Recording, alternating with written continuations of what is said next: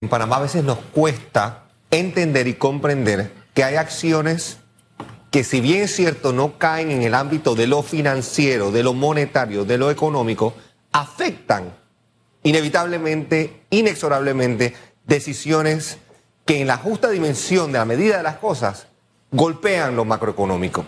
El tema político, cuando se hacen los análisis de riesgo, tanto de país como de operaciones privadas en Panamá, juega un papel importante. Ante la etapa de, de posverdad que estamos viviendo, donde el populismo, donde, donde todas esas tendencias de manejo de opinión juegan un papel importante, especialmente a través de medios digitales, pues obviamente se crea un ambiente que el riesgo país se ve de una u otra forma afectado, o para evaluación de inversiones, o para consideración de cómo se implementan políticas públicas para que las cosas vayan por mejor camino. No menospreciemos el impacto de una opinión, no menospreciemos cómo se puede ver afectada la general opinión sobre temas particulares que a la postre deciden el destino del país.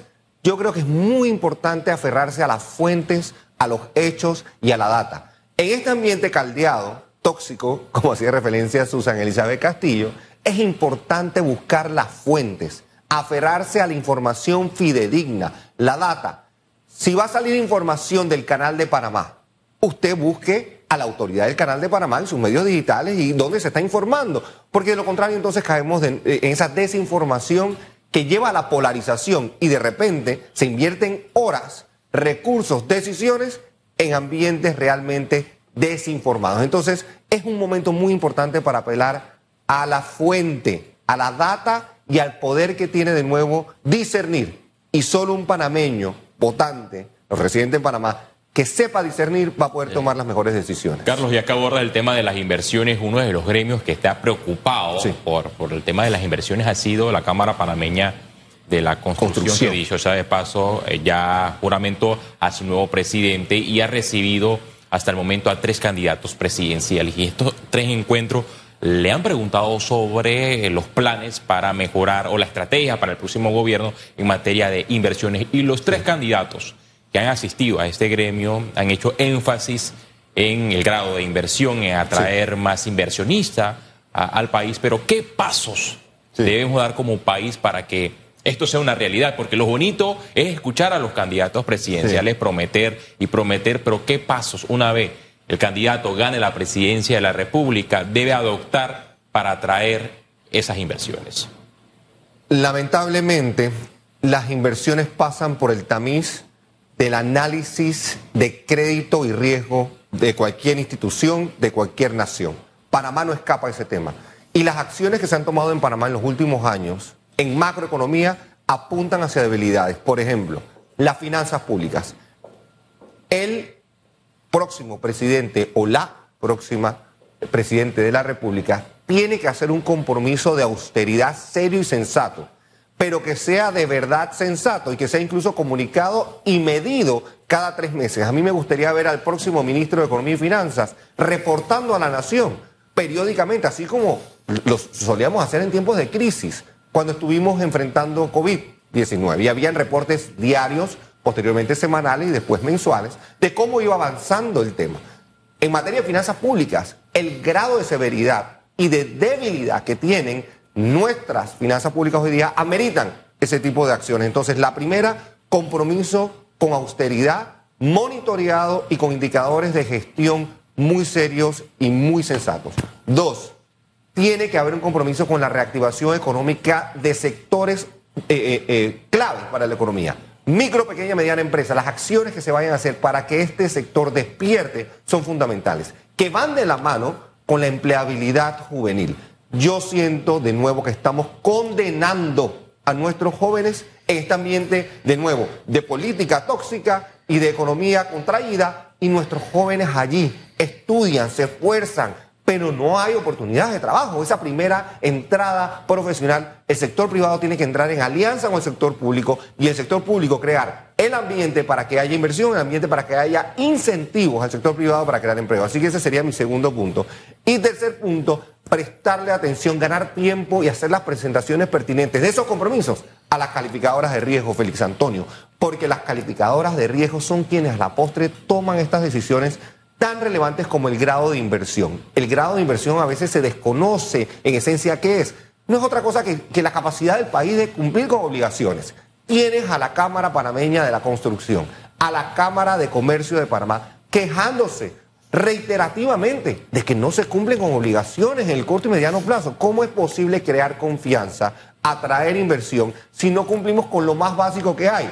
Cumplir pagar obligaciones financieras a tiempo. Yo creo que esos tres compromisos son fundamentales para el próximo presidente asertivamente comunicarse con las calificadoras de riesgo y que estas calificadoras entiendan, hey, hay un nuevo jefe en el pueblo, hay un nuevo sheriff. Entonces ese sheriff tiene que encontrar la manera de convencer, de atraer y de tranquilizar, tranquilizar a las calificadoras de riesgo para que el grado de inversión no se pierda. El grado de inversión toma mucho tiempo ganarlo, toma muy poco tiempo perderlo y recuperarlo es una tarea titánica. Toma mucho tiempo, pero ¿cuánto si lo vemos en años o, eh, o, meses, dependiendo de la estrategia que ponga en marcha el próximo gobierno? El grado de inversión de Panamá se obtuvo en el año 2010. Tomó aproximadamente 14 años 14 años de acciones, de privatizaciones, de modificaciones a las, reglas fiscales, reforma de la caja de seguro social. En esos 14 años hubo de todo en el espectro macroeconómico panameño. 14 años. Llevamos 13 años con grado de inversión. Sin embargo, la deuda hoy día de Panamá, la deuda soberana, la que nos importa y nos debe importar a todos, ya está manejándose a un nivel descontado. ¿Qué quiere decir eso? Países sin grados de inversión ya están atrayendo el capital que Panamá solía atraer cuando tenía el grado de inversión. No lo hemos perdido aún, pero ya nos están castigando como si lo hubiéramos perdido. Entonces, debe despertar el pueblo y también darse cuenta, hey, esto me afecta a mí. Porque muchas veces escuchamos grado de inversión, Félix Antonio, Susana Elizabeth, y decimos, ah, no, eso no me afecta, eso no me toca, eso no, no me debe importar a mí, eso le importa al ministro de Economía y Finanzas, o eso le debe importar al presidente de la República. Nada más lejos de la realidad. Ojalá despertemos, nos demos cuenta que estas acciones nos golpean a todos, en costo de vida, en costo de los productos financieros y eventualmente en bienestar, en calidad de vida para todos. Ahora, dentro de todo ese gran escenario, eh, reportes mundiales eh, hablan de una economía que, que, va a estar cambiante en los últimos 10 años. Eh, con este escenario, las políticas del, nuevo presidente o presidenta, o sea, a futuro, porque trabajamos siempre por libritos de cinco, cinco años. Cambiamos las cosas y echamos de nuevo para atrás y de nuevo vamos para adelante y al final el panameño lo que quiere es tener trabajo, tener plata, pagar sus deudas. Eh, eso es lo principal, Carlos. Entonces, esa estrategia económica eh, debe ser a largo plazo, entendiendo la tendencia en el mundo. Estamos hablando de inteligencia artificial, claro. donde ya la mano de obra humana va a ir desapareciendo y estamos hablando de plazas de trabajo que cesan. Entonces, ¿cómo, cómo debe ser esa visión a futuro realmente, no? Y por otro lado, tratar de no ensuciar tanto el ambiente en este momento para que la economía se pueda mover. Sí, el enfoque debe estar en calidad de vida, bienestar, en que las personas reciban por lo menos lo básico en educación de, alta calidad, de alto contenido, para que las futuras generaciones encaren los desafíos que, que ya estamos viviendo desde otra perspectiva y de otra manera. La planificación que hemos menospreciado y que no hemos sabido hacer nos está pasando factura. Encontremos entonces el camino no de 5 años, de 10, de 15, 20 años, donde los pilares sean transformados. Lamentablemente el tema minero no fue bien manejado. Entiendo que hay incluso ahora insinuaciones de que se vuelva a retomar el tema por parte pues, de algunos candidatos. ¿Lo ve bien yo No, yo no veo eso ocurriendo, yo no veo eso pasando. Yo realmente creo que el, el mandato que el pueblo dio habló alto, claro, y lo más sensato es que eso nos obligó a buscar alternativas, a buscar sostenibilidad. La economía panameña el 31% muestra vulnerabilidades a los cambios climáticos. Las islas de San Blas van a desaparecer en cuestión de 30 años. Estamos viendo nuestras costas amenazadas constantemente y no planificamos anticipando eh, eh, esos cambios. Tecnología, turismo, el sistema, de nuevo, cómo nos alimentamos, seguridad alimentaria. O sea, no puede ser que estamos cayendo y vayamos a caer en que leemos el plan de gobierno de X candidato y vemos de nuevo esa sustancia eh, particular por cinco años. Entender que el crecimiento sostenible es la llave para bienestar pasa de nuevo por los planes de gobierno de esta elección. Esta elección por eso yo la he determinado como, como histórica, pivotal, esencial, trascendental, como quieran llamarlo.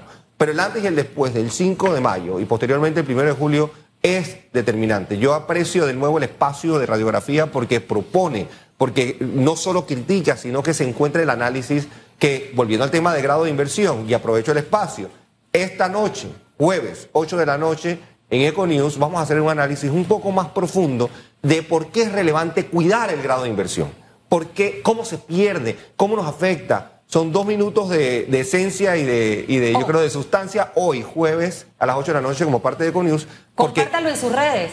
E-, esa es docencia ¿Vamos a perder el grado de inversión o no en marzo? Sí, sí, yo. Es, muy difícil. Estamos apelando a que los calificadores se apiaden del momento histórico panameño, es decir, de que las próximas decisiones que son relevantes, Canal de Panamá, Caja de Seguro Social, cultura eh, educativa, cómo crecemos con sostenibilidad en el tiempo, cómo recaudamos impuestos de manera diferente, cómo somos, todas esas decisiones se implementan de nuevo a partir del primero de julio.